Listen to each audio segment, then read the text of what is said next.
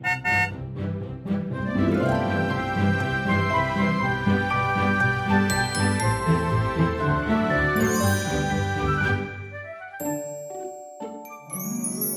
迎搭乘 JK 的身心灵游园车，Life is fantastic。我是 Kevin，我是 Jerome。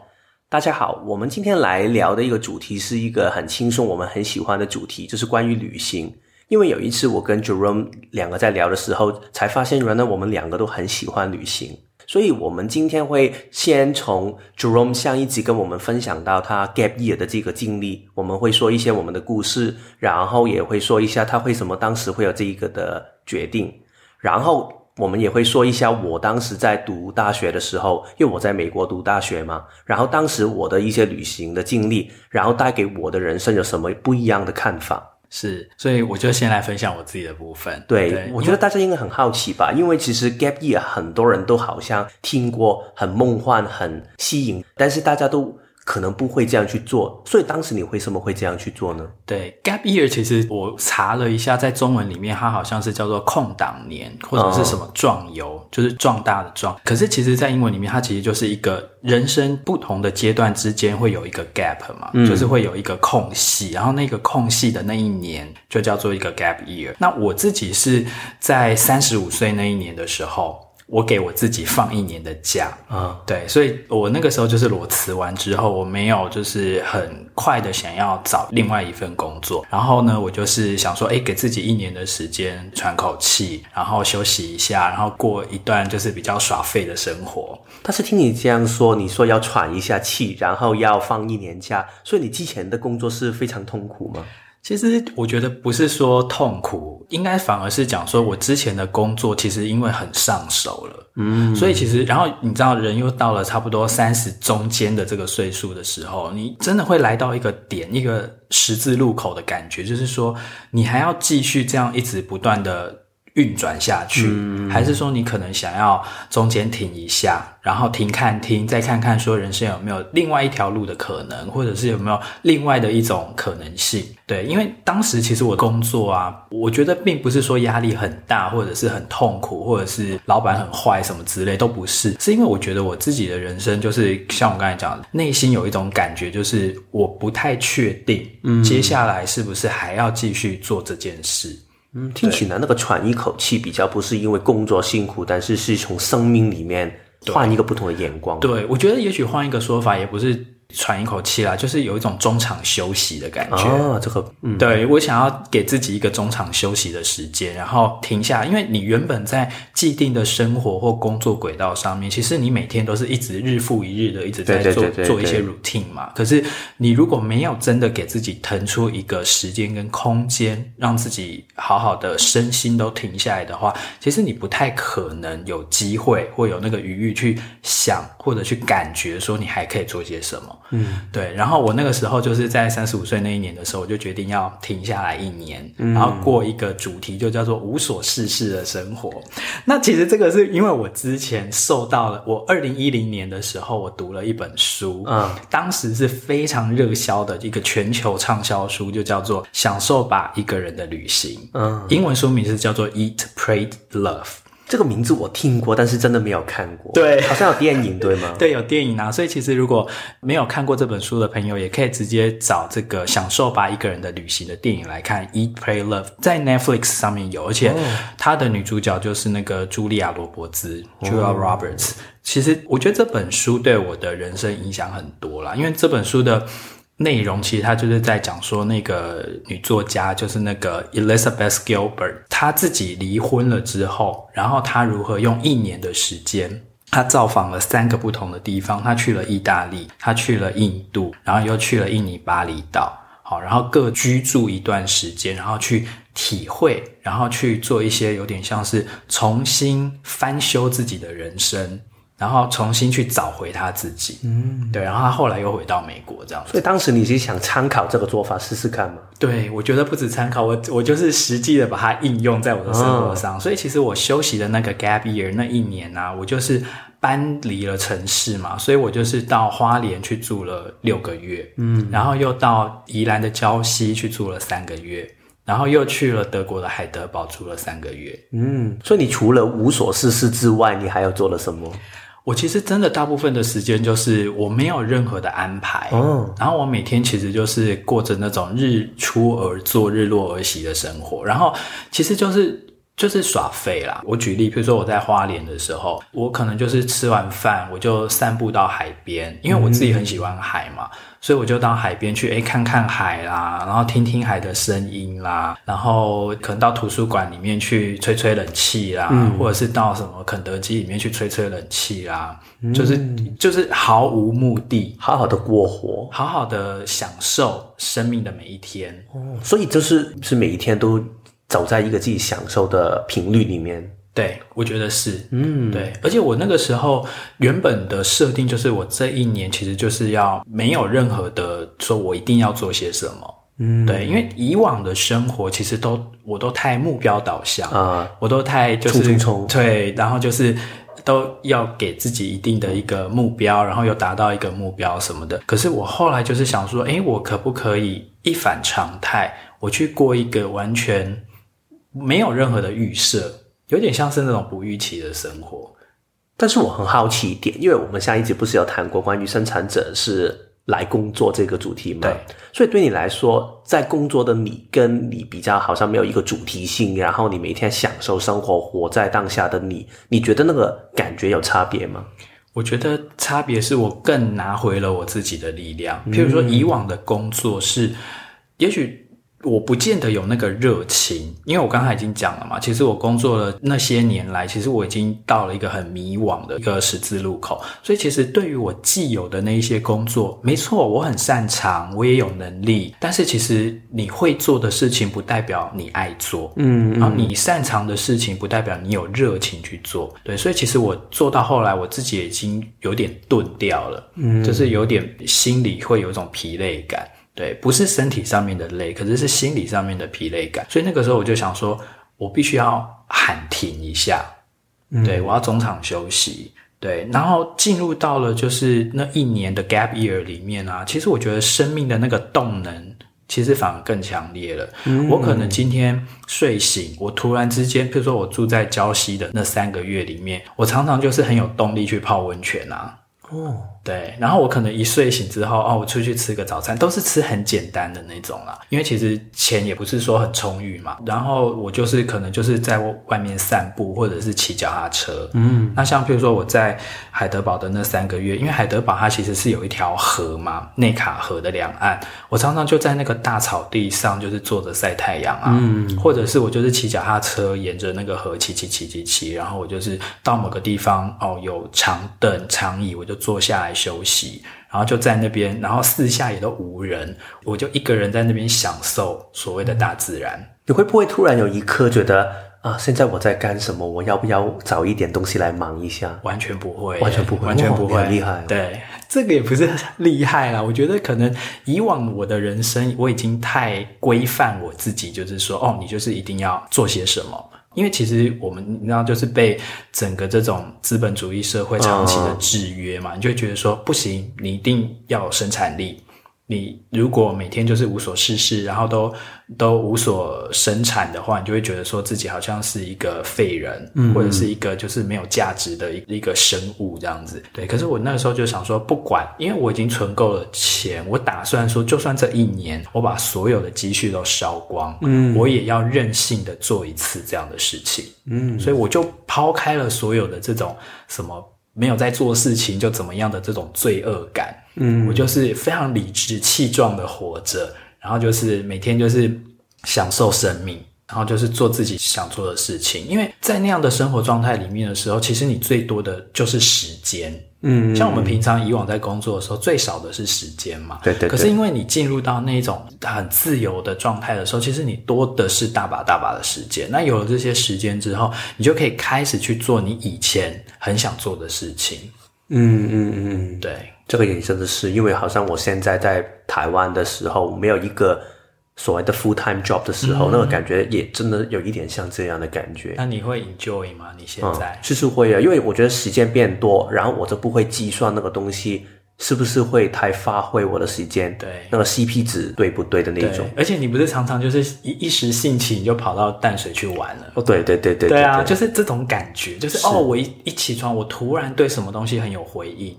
然后你的身体就移动了，对，因为时间已经不是一个我需要考量的东西，因为时间我比较多，对，嗯，所以当时你在这一年的时间里面，你如何突然觉得好，我现在要回到一个职场下面去呢？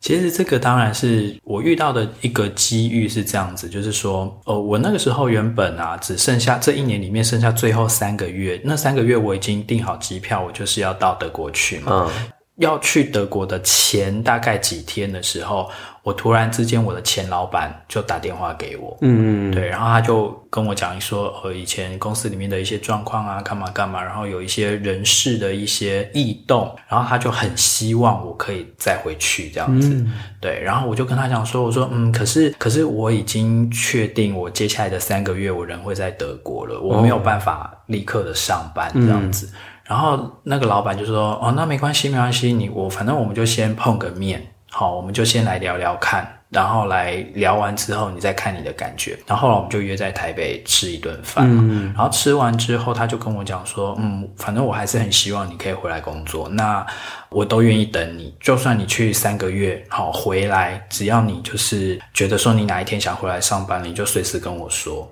嗯，那那个时候其实我不知道说，其实这就是我的人类图设计里面所谓的要做正确的决定，因为我是情绪型权威嘛，对对对对，所以就算我对某个事情我有回应，好，我有动力去做，我也必须要慢慢的做决定，我也必须要等我的情绪坡。所以如果对方是那个很愿意给我时间的一个合作伙伴，好，他就会会讲说，哦，那没关系，你慢慢考虑，只要你确定了，你什么时候都可以来的那一种，其实就是一个正确的一个决定的感觉。嗯，这个经历我觉得很很有趣，因为我们常常说旅行或者是 gap year 或者是 working holiday，最难的不是去做这个决定，最难的是怎么回来我们现实里面的生活嘛，所谓的。所以对你来说，当时你会觉得。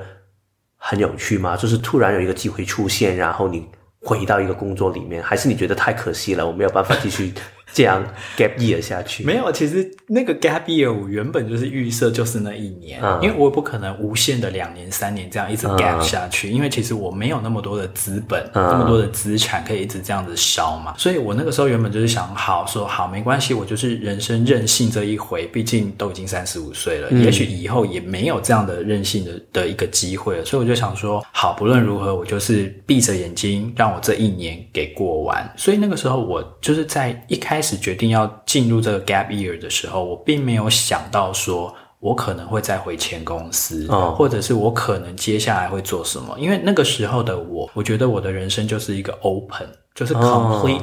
哦 open，就是所有可能性都可以，对，所有可能，而且什么工作我都愿意去试。就是等到这一年结束，嗯、我又必须要回到职场的时候，我就看那个时候的机缘安排。就是任何的工作我都愿意去。所以当时当那个机缘来到的时候，你会有什么样的感觉？我就觉得说，其实宇宙的安排很微妙啊。哦，对啊，对，因为我那个时候是离开前工作的时候，我甚至那个时候决定说，也许累积了，譬如说四五年的这种。呃，业界的资历。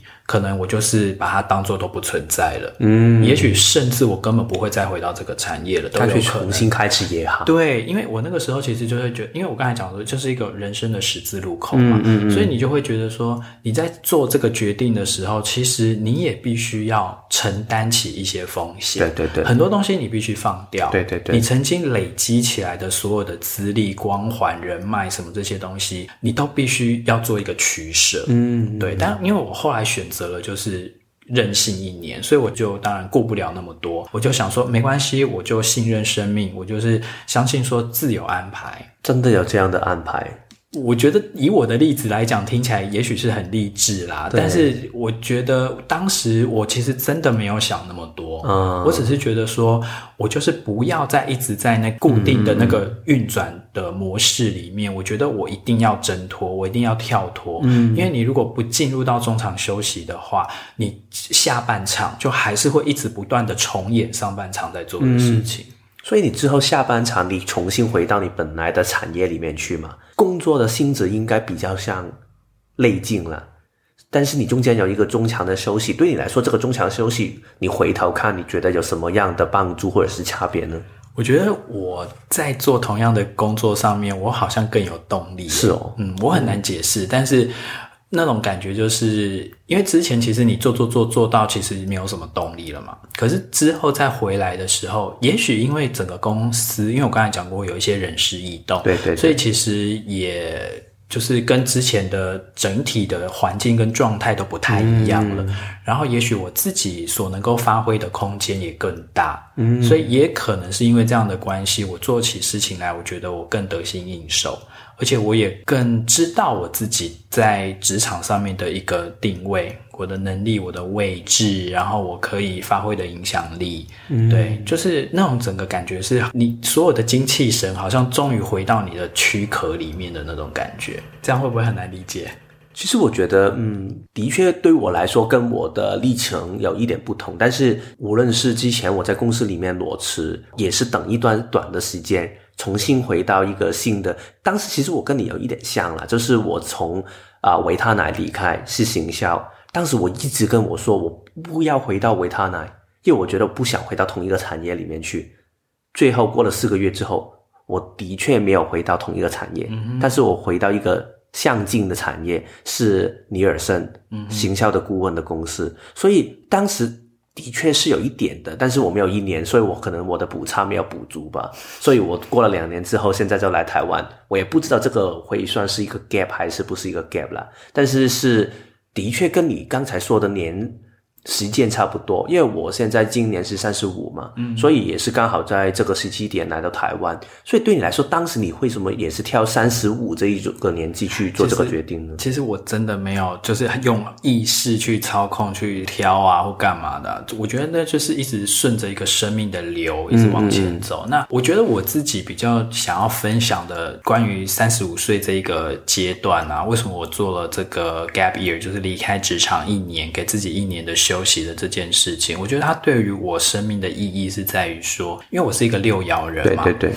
那六爻其实我们之前的节目里面讲过很多次，就是你的人生角色里面只要有六这个爻数的话，嗯嗯，其实你的人生就是会很分明的拆成三个阶段：三十岁以前、三十到五十岁，然后五十岁以后。那我觉得我自己。三十到五十岁的这一个所谓的沉淀期或自我疗愈期的这个阶段啊，我们在课本里面它有一个专有名词啦，叫做 on the roof，嗯，叫做站上屋顶。对对对，就是你突然之间到了三十岁左右的时候，你突然会觉得，哦，你想要站上屋顶，就站到一个制高点，对，然后离群所居，或者是跟大家保持一个相对断联的一个状态。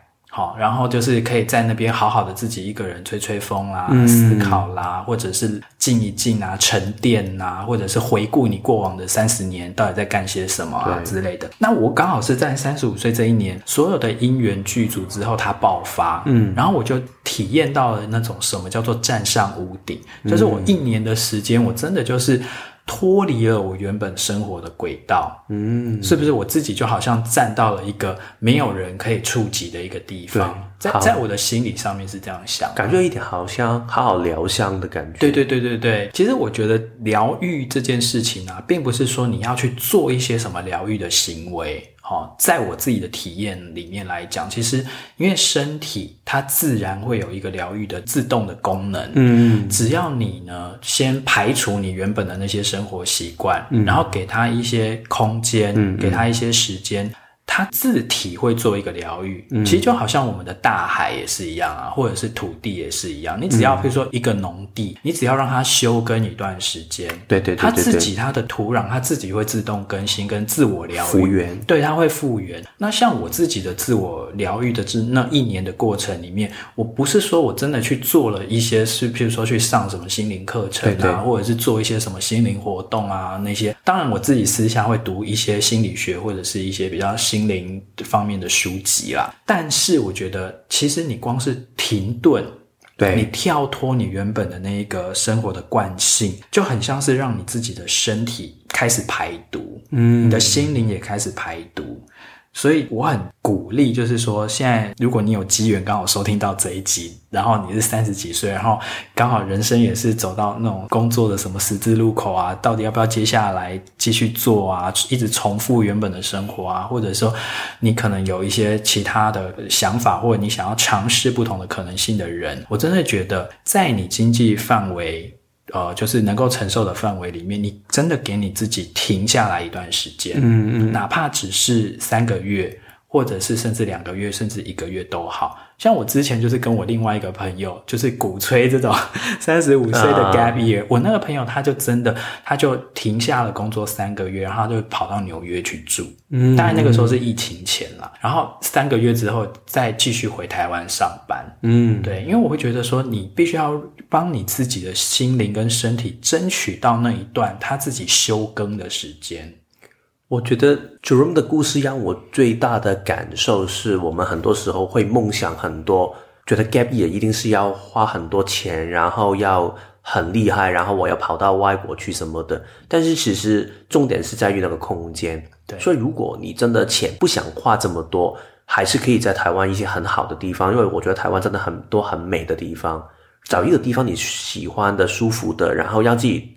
刚才说有一个空间去慢慢休息一下，去跟自己相处一下，甚至就算你没有好像 Jerome 刚才说的，我是每一天就在散步，可能你做一个取舍，可能做一些比较简单的工作，如果你是可以做线上，现在。有一个用字叫 digital nomad，对吧？数位游牧民族。对，其实有一些人他就用这种方法说，我不用每一天这样一个星期上班四十到五十个小时，可能我只是挑一点的时间出来工作，但是比较多时间去享受。其实，在工作跟完整的 gap year，或者是甚至你是浪游之间，其实它有一个很大的 spectrum，有一个很大的灰色的地带。对，所以其实可以用你自己。可以承担的、愿意去冒险的一个空间，去选择自己想要的东西，我觉得。也是一个很好的做法，没错。但是我觉得关键是啊，我还是建议你，就是在物理跟地理上面，就是你要离开你原本居住的环境。对对对对，因为这是一种彻底的拔除跟抽离。断裂。对，断联之后，你才有可能。嗯、因为如果你一直都是生，就是把自己浸润在一个你原本很熟悉的环境的话，有的时候你的身体跟心灵它没有接触到说现在是中场休息的讯号，嗯，所以你还是要离开 physically 的离开。开你原本的那个环境，嗯嗯嗯，对，所以以上就是我的 gap year 的一些心得感想跟经过啦。那接下来我除了我刚才聊比较是一个所谓三十几岁的人的这种呃心灵旅行的一个经验，那我们同样今天也要来聊聊的就是 Kevin。Kevin 他是以前在更年轻的时候，二十多岁的时候，呃，他在美国念书的那个时候，他其实常常会在美国或者是在美洲。有一些旅行的经验，对，那同样也会给他的心灵带来一些冲击，嗯，嗯，对，我们今天就是来分享一下。所以你那个时候大概是几岁的时候在美国念书啊？我大概二十多吧，大概高中毕业之后我就去美国，所以差不多是十八、十九、十八到二十三左右的时间。OK，那学业压力会重吗？其实我觉得还好，当时我觉得是挺有趣的，因为所有东西都很新鲜，嗯、同学。大部分都是美国人嘛，嗯，然后就是读的东西，其实我是读行销，然后还有突然真的很不预期的，我读了一个政治学，然后我觉得这个是我真的没有想过要读这个东西，对，是刚好是看到一个班，然后他说是国际关系的，然后我就很有兴趣，因为我从小我就很喜欢看历史的东西，没错，所以这个也是我之后去旅行里面的一个。动机吧，因为我觉得有很多东西我很想知道，很想看。嗯哼，所以你那个时候，因为你念的大学其实是在美国的威斯康星，对。那然后从那个地方坐飞机的话，往南美洲那边玩的话，其实是比较近的。至少比从香港跟台湾去近，因为如果大家有去过或者是有想过去的话，从香港或者是台湾，你要飞到南美洲的话，你可能要先飞到去加州，然后再去墨西哥，然后再换飞机，大概要二十多三个小时才可以到。而且那个机票钱一定超贵。对啊，很贵的。对，可是你那时候从美国飞的话，就比较便宜咯。还是啦，还是对。那那那，是我问我爸拿钱。家打电话问爸爸。其实也没有啦，因为其实学费是我爸爸是当然要家人准备，因为我没有办法一个人可以有这么多钱读书嘛。但是我自己也是要在学校里面打工，嗯、去平衡一下钱。那当然就是这个也是我消费的一部分。你们那个时候打工这样是算合法吗？因为我在学校里面，在 business school。一些学校里面去帮忙去做一些清洁，或者是安排一些会议室的，嗯、那一些钱都是可以的。嗯嗯，那你刚才讲到去瓜地马拉嘛？对，我要去瓜地马拉，然后还有去去古巴，古巴，然后去一个我非常喜欢，如果大家有兴趣的可以去 New Orleans，是我世界上唯一一个是去过两次旅行的地方，就是美国的纽奥良。对，就是之前被那个卡崔娜飓风摧毁的那个。对对对，我之前跟之后都有去过。哦，OK OK。然后我在美国读完书回香港开始工作之前，我还去了一个不是美洲了，但是就是蒙古，不是中国里面的那个内蒙古，是蒙古国，对，所以是外蒙古。所以其实你去的这些地方都是相对而言，我们台湾人，我不知道香港人啊，香港人应该可能更有国际观，可是其实对台湾也不会去，也不会去，因为这些真的对我们台湾人来讲是比较冷门的旅游国家。哎，你你是专门就是喜欢去这些冷门的地方吗？还是什么样的？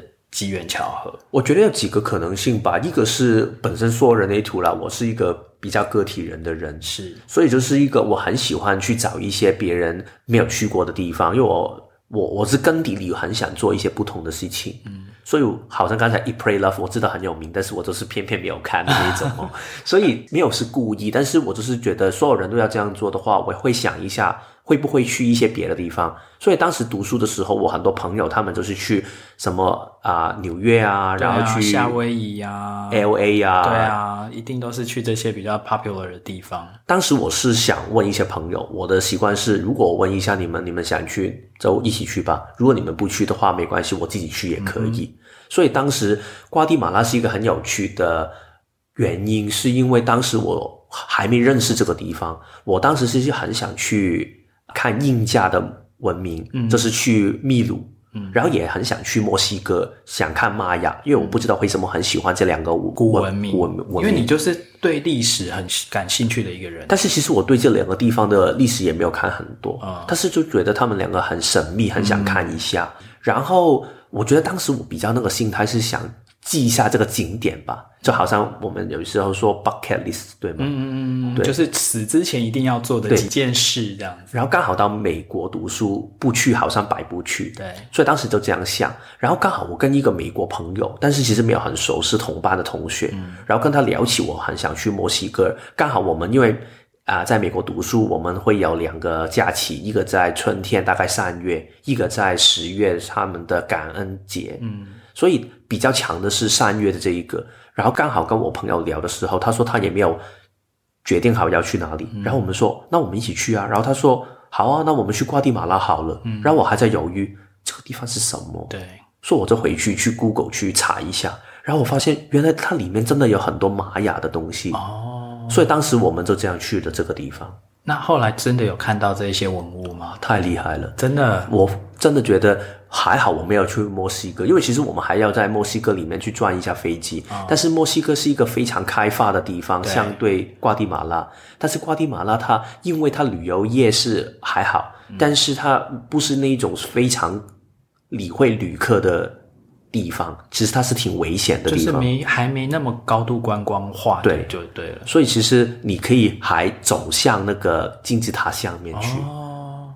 但是对我来说，当时最震撼的感觉，因为我以前去旅行，我小时候如果跟爸妈一起去的时候，我们就是跟旅行团嘛。对。然后在美国之前，我去的一些简单的旅行，我都是很喜欢规划的。嗯。但是如果大家有听过我跟 Jerome 之前有说，我的啊、呃、轮回交叉就是不预期，对所以我偏偏如果越安排的东西，它还是会有很多卡卡的地方。嗯。然后在我这个瓜地马拉的旅程里面，我一开始是做很多的安排，我会看很多那一些旅游书，什么 Frommer's Guide，然后 Lonely Planet 的那一些，然后看，然后我会在那个 Excel 里面，嗯，表单去弄很多，就是这一天我要去哪一些地方，然后要去的十个景点，对之类的。我还要每一天安排早上去哪里，下午去哪里，这样不会很累吗？我以前不觉得的。OK OK，啊，毕竟才二十岁嘛。对，就是很多东西都要尝试一下嘛。哦哦哦。当时我是这样的心态，但是当时跟我的那个美国朋友，他是在一群，因为我们就住在 hostel，就是那一些青年青年旅馆。旅馆。然后他跟其他的性认识的朋友，他取笑我，然后他还拿着我的那那个表单出来笑。哦、他说：“你看这个人，他去旅行的时候还拿着一个表单出来，这个人太奇怪了吧？”嗯、然后他还取笑我是拿着一本这一些旅游书在到处跑。嗯嗯。但是我是觉得怎么啦，就是有一点不高兴。对。但是后来我慢慢感觉到，学到一个道理是，旅游最好玩的地方就是不要跟着一个剧本去走。嗯嗯。当时这个是。这个旅行里面带给我最大的震撼的感觉，对，而且这个其实很呼应你的轮回交叉的不预期，嗯，对，所以其实这个是你第一次透过被别人的取笑，然后让你知道说，哦，原来其实，在安排不管是旅行啦，或者是人生的这一条路上面，其实不预期有的时候才是一个最好的安排，因为除了因为给取笑，当然就是我。还是有一些正面的东西可以让我看到，因为旅行里面遇到太多事情，是我觉得原来真的是我安排以外的东西才有趣。没错，对，因为当时我们没有预想到，然后我们去了一个湖边的很漂亮的殖民地的古城吧，嗯，它叫 Antigua，嗯，然后在 Antigua 我们住的那一天晚上，我们看到它有一个行程，我们可以在附近跑，我们没有知道这个地方，然后它是叫一个 Pacaya 的。火山，嗯，跟我的朋友说，诶，但是我们安排好明天要去哪里哦，嗯，然后对我来说，为什么要改？我不想改我原本的一个计划，但是当时我觉得这个东西好像很有趣，所以我们就去。但是反正就是我们可以爬上一个火山，嗯，然后走到火山里面，我们可以看到涌熔浆，熔浆，熔浆，它在我们前面大概只有可能两三米的地方在流过，哇，哇，然后我们还可以拿一个木头。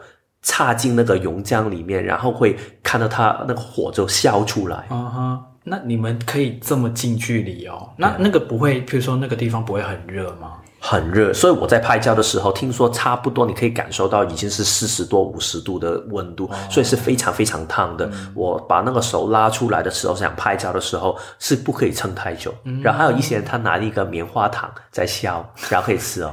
烤棉花糖，对啊，对啊。Okay, okay. 所以这个是对我来说一个很有趣的经历，是让我看到原来你让自己的生命放空一点点的时候，你可以接受一些更不预期的事情。对，但是最厉害的是，我们有一天晚上没有事情做，所以我们跑到一个小镇的马戏团，嗯，马戏团，对，马戏团，你们去看。当然，那个马戏团其实没有东西好看的，是很无聊的一个。嗯，但是到了。差不多完的时候，我的朋友问我一句，他是一个非常疯狂的美国人，然后他跟我说，我们要不要去问他们一下，我们可以玩一下这个他们的那些东西。所以如果大家有去过马戏团，他肯定你记得他会有一些滚轮嘛？对，就是大概我觉得三到四层楼高的那些滚轮。Oh, oh, oh, oh. 所以我就想，你问吧，反正都不会有机会去玩呢。嗯，然后他真的去问那个当地的人。嗯。然后当地的人他说：“好啊，可以啊，你们就可以玩啊。”所以如果大家有一些朋友，你是有追踪我的念书的话，其实我自己的念书里面那个图档里面，我好像站在一个滚轮里面。对，我用了十多年都是用这个头像。当时就是因为我的朋友突然说好，然后我也说好，当时那些人他们也说 OK，所以我们就走进那一些经过专业训练的滚轮机器里面，然后我们就站到里面去。然后他们就是从后面推我们，我们就要在里面，好像专业人士的这样去转。可是你手有手把可以抓吗？其实它不是手把，它只是一个轮的旁边两边。哦。但是我们更困难的是，你要一直向前走，就好像那些老鼠嘛。对对对。那个轮里面，你不动的话，其实它没有办法有一个推力可以推你上去。哦。所以你要自己走。但是当你走的时候，那个轮子会不停的动，动到最高点的时候，嗯、突然它就会反方向的转回来。哦，所以那个是非常恐怖。然后重点是我是畏高的。那你有跌倒吗？没有啊，但是我是快要坐下来，因为我觉得我真的没有办法站，非常可怕。因为它两边是空的，所以如果你抓不紧的话，你可以从左右两边掉下来的。好。为什么听起来有点像在演移动迷宫啊？就是他用很多的这些，然后让你们一直跑，一直跑，一直跑，啊，萃取你脑子里面的一些血清。感觉 Jerome 现在听起来已经觉得紧张起来。对，因为其实像你的这些旅游经验啊，真的非常非常的特别。对对，因为你刚才讲说，除了瓜地马拉，然后去看印加的这些古文明，然后你又看了这些火山熔岩之外啊，嗯嗯嗯，你还有另外一个地方是你去古巴，欸。对。古巴，而且是十多年前的古巴。对对对，对，哇，那个时候应该很特别吧？没有，因为现在的古巴其实很容易去，而且也比较观光化。嗯，那个时候去的人多吗？其实没有很多，其实美国人根本没有办法去，因为当时如果要去古巴的话，因为美国跟古巴当时还是禁运嘛。对，当时有一个。我觉得是真的，但是我也没有办法确定。就是说，如果你是美国人，你到古巴的时候，你回来的时候会有很多人去查你的状况，嗯，因为其实他会害怕你跟他没有什么关系，变成共谍或什么的。对，所以我们坐飞机的时候，古巴海关他不会盖印章在你的 passport 上面，嗯，他会盖在一张纸上面。嗯，当你走的时候，他就会把它撕掉。嗯，甚至我们在美国不可以直接买飞到古巴的机票。嗯我们要买一个墨西哥到古巴的机票，但是我们要买的时候，我也不可以从网上去买嘛，因为这个是不合法的，所以我要沦落一些什么地下的人，然后他帮我去墨西哥买，然后我到墨西哥的机场下面才去跟他交换。那既然这么不方便，你那时候为什么一定要去古巴呢？就是因为所有人都没有办法去，所以我很想去。哦、就是因为基基于这个。其实还有一个原因啦，是因为我觉得古巴是一个，如果你不去的话，在未来如果它开发之后，你就没有办法看到它原本的面貌的一个地方。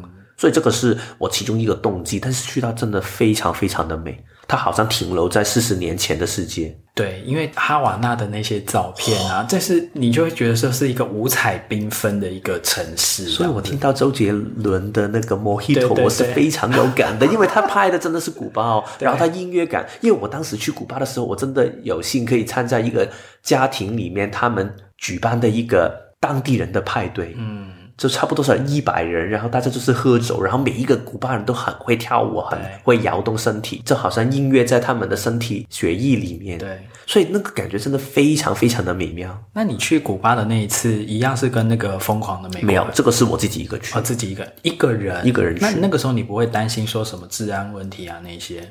呃，其实我一个人走的时候，还是有一些时候会担心，尤其是走在一些比较。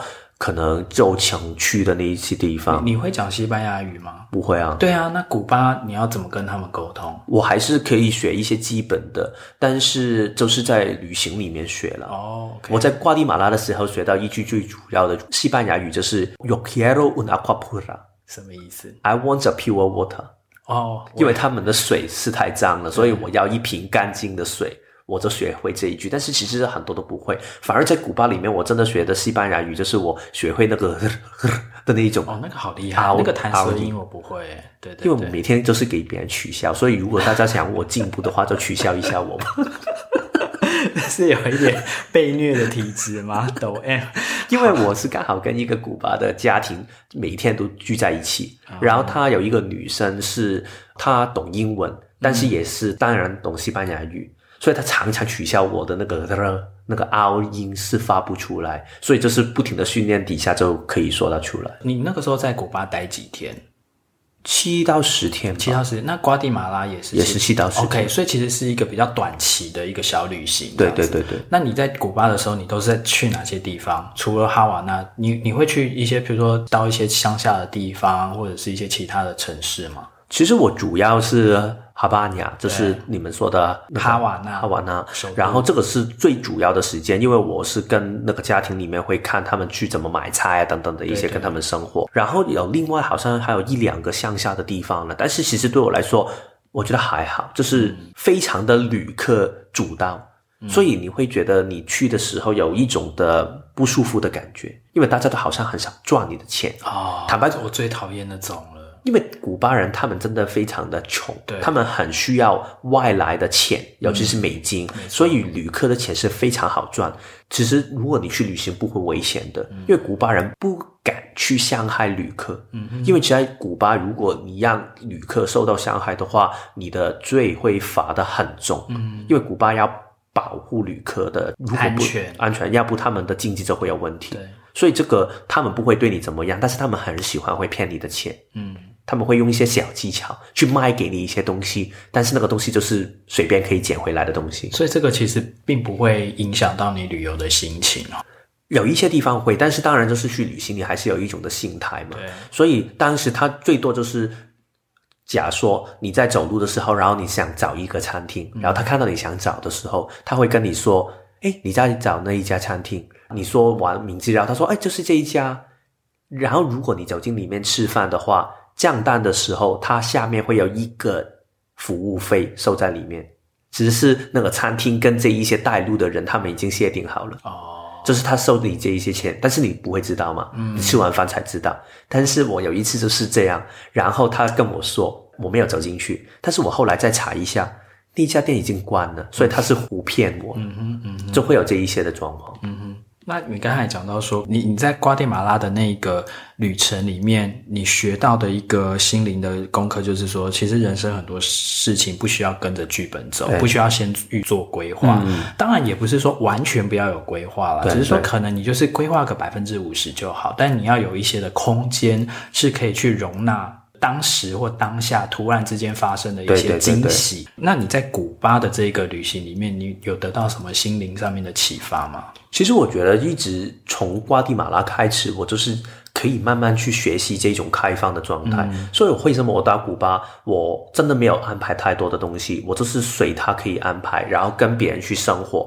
当我慢慢觉得我可以开放之后，接受别人的生活的模式的时候，我可以看到更多。就好像我刚才说的古巴的家庭，我本身不认识他们的，然后我跟他们一家人就会一起去逛菜市场，去看他们怎么去生活。然后大家知道古巴它是用一个分配的形式嘛，嗯，ration 嘛，对，就是配给配给制。然后，所以他们有一个本子，然后他们会写，可能我这个月里面我会有几颗的啊、呃、那个雪茄，然后几颗鸡蛋什么的，他会有一个本子。所以当时他给我看他的本子，然后也带我一起去拿这一些配给。哦，所以他是要去一个单位去领，对，他有一个中心的地方。不是说人家不是说那个单位的人会挨家挨户去发，不会不会，你要自己去拿。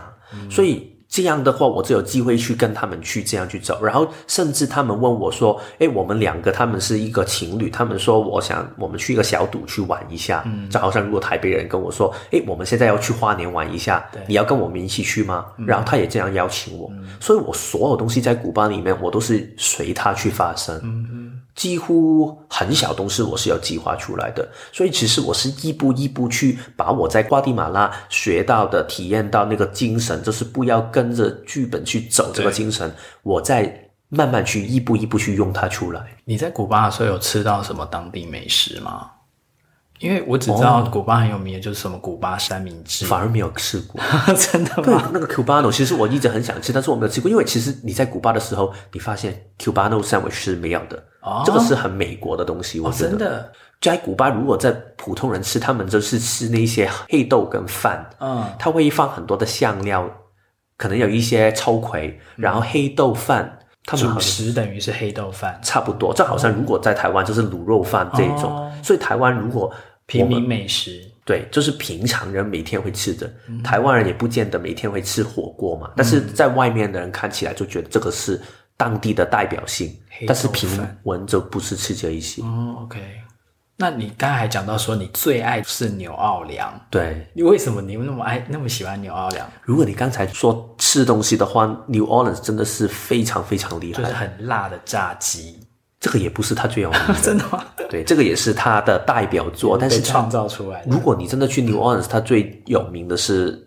Gumbo，Gumbo，它就是一个很浓的，好像用秋葵里面把它弄的一个浓汤。浓汤的样子的。但是其实很难去让你想象，如果你没有吃过，因为它真的是一个非常独特的的的的 cuisine 的一个，就是一种料理。料理的方法。对，然后 Gumbo 是一种，然后有有一个叫 Jambalaya，Jambalaya 是什么？啊、嗯，听起来像一种饭，对，它是一种饭，然后它里面也是有一些不同的材料混在一起，我也，嗯哼，都是在地的一些材料，对，很在地的食材，对，okay, 那吃起来是什么味道？辣，有一点辣辣的味道，辣辣的。其实为什么南方人这么爱吃辣？可能热吧。哦，然后它因为在 New Orleans，它是一个历史文化很有特色的地方，因为它是一方面有法国，嗯、也有西班牙、嗯，然后还有就是。加勒比海，加勒比海对的几种的文化混在一起，他们就是叫 Creole 的一种 cuisine。OK，Creole 就是一个西班牙后代的一个意思。哎，这个地方我一听就是我的菜，是哦，因为我们不是都是河谷人嘛，对对，河谷人就是很喜欢这种，就是各种。多元文化种族融合之地，所以可能就是我这样喜欢。难怪你会那么喜欢。我是如果去，通常我去三到四天，然后我三到四天我就留在这一个我他们叫 French Quarter 的地方啊啊，然后 French Quarter 里面它有一条街叫 Bourbon Street，哦，那很有名啊。对，波本街。我没有去过，他们有一个很有名的叫 Mardi Gras，嗯，这是一个庆典呢，但是我没有去过。嗯，我主要去吃就是不停的吃东西。对，其实有一点像刚才 Jerome 说的。我每一天其实就是无所事事，对，然后每天就是起床，然后吃吃午餐，午餐之后我就回饭店里面睡觉，然后睡饱之后四五点就去吃晚餐，然后就听音乐。因为 New Orleans 除了吃的东西很有名之外，最有名的是它的 Jazz，没错，爵士乐的发源地吧？对，它的爵士乐是。没有一个地方你可以听到他这样的层次，因为他是非常的有灵魂，非常的 soul。嗯哼，那那种听爵士乐的地方的那种 pub，是你随时都可以进去吗？它有几种的，它有一种有一家是非常非常有名的，叫 Preservation Hall。嗯，它是一个你没有空调，大家是坐着，有一些人要站着，然后就只听。你没有预约，但是你给一个钱，你可以听三个小时。嗯，但是你也可以听它三个小时，它是啊，它有三个不同的环节。然后你可以听一个，然后走，但是你可以听一个、两个、三个才走，就是它会有不同的 band 上去，是？它都是同一个 band，、哦、同一个 band。它每一首曲大概要十五到二十分钟，嗯、所以如果大家要听个真的 jazz 的话，它是有一个主曲，但是在曲的中间，它每一个人他会有一个 solo，他会有一个 improvisation，就是即兴的即兴演奏，演奏即兴的表表演，这个才是它重心，因为它每一个乐器啊、无论是 saxophone 或者是那个小喇叭、钢琴。或者是鼓手，他们每一个人，大家都会 solo 一段。我突然之间有一种感觉，就是个体人会不会就是很喜欢这种即兴表演的的那种 feel 啊？对，我在想，你那么喜欢爵士乐，会不会就是因为它常常就是会溢出原本的轨道，也是，然后有一长出一个自己的生命的那种个体性的感觉，而且你可以感受到那个人他的状态真的是投入进去。嗯，我很喜欢看到，无论是刚才说古巴的那个。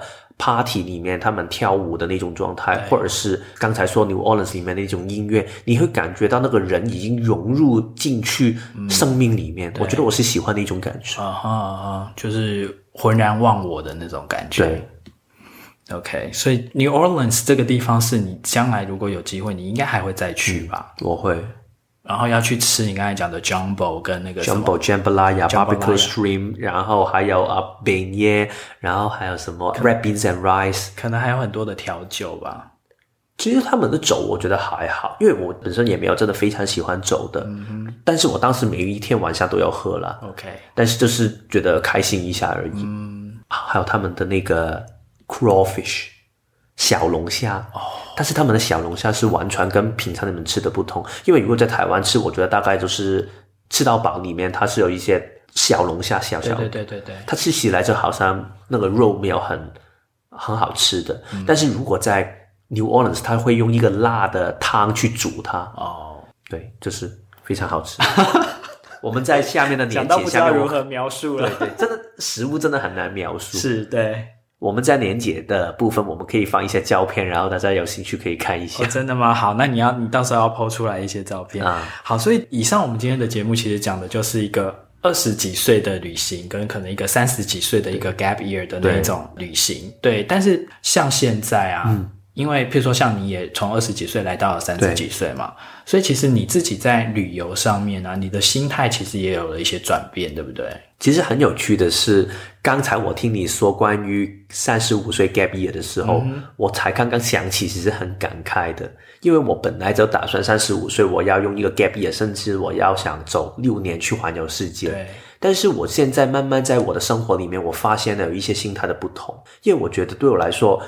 是不是真的要旅行？其实没有真的很重要，因为其实重点是我为什么要旅行。嗯，重点是我旅行的心，我是想探索世界。所以如果我想探索世界的话，我发现我刚才说的不要跟着剧本去走，或者是刚才 Jerome 说的让自己可以有自己的空间这一种的心态，其实你每天生活里面，如果你想的话，其实都可以啊。所以其实我们最终极的旅行就是生命，就是用一种旅行的心态去过每一天的生活。对，我自己是这样想，嗯哼，所以我反而现在来到台湾之后，我没有真的很多地方我很想去，其实我头脑很想去，但是我就是没有动力去去。对对对，因为每一天生活我觉得已经很精彩。没错，我可能到。楼下的地方，然后看到一个我没有吃过的东西，然后吃了一口，然后我觉得很开心。嗯、突然心情好的时候，就跑到淡水去。对，我也不是要去看什么，但是我就是觉得我今天开心。嗯，其实我们最后旅行大概就是想要这一些的感觉吧。对，我自己的感觉也是这样哎，像我二十几岁的时候，其实也有一些到国外去旅游的经验，嗯、但是到我真正到三十几岁那个时候的旅行，其实我真的是。我自己的心得是这样，就是说，人在年轻的时候，可能你二十几岁的时候，因为你的那个时候的生命阶段，你处于在一个你一直想要向外探索，嗯，你想要知道说世界有多大，或者是天地有多宽，嗯，然后你想要去看你。没有看过的东西，去接触到你没有接触过的人或事情。嗯、可是到了三十几岁，你开始有了一些人生的历练，或者是你也比较见多识广之后，你的那种向外探索的能量啊，它会回过头来变成你是向你里面探索。嗯，你会向你的内在去探索，嗯、你会想要更知道说你自己是一个什么样的存在，或者是你接下来的人生，你的下一步可能要往什么样的方向走。然后你可能会更去回顾你过往的一些。人生的岁月，然后开始去清点跟盘点出、整理出一些人生的一些心得，或者是你处理很多事情或面临很多状态的时候，你到底真正核心的那个信念是什么？对对，所以这个可能就是二十几岁、三十几岁，甚至未来可能四十几岁、五十几岁、六十几岁的那种旅行的心态会更不同。对对对对，对，但回过头来都还是要保有一种，就是用这种。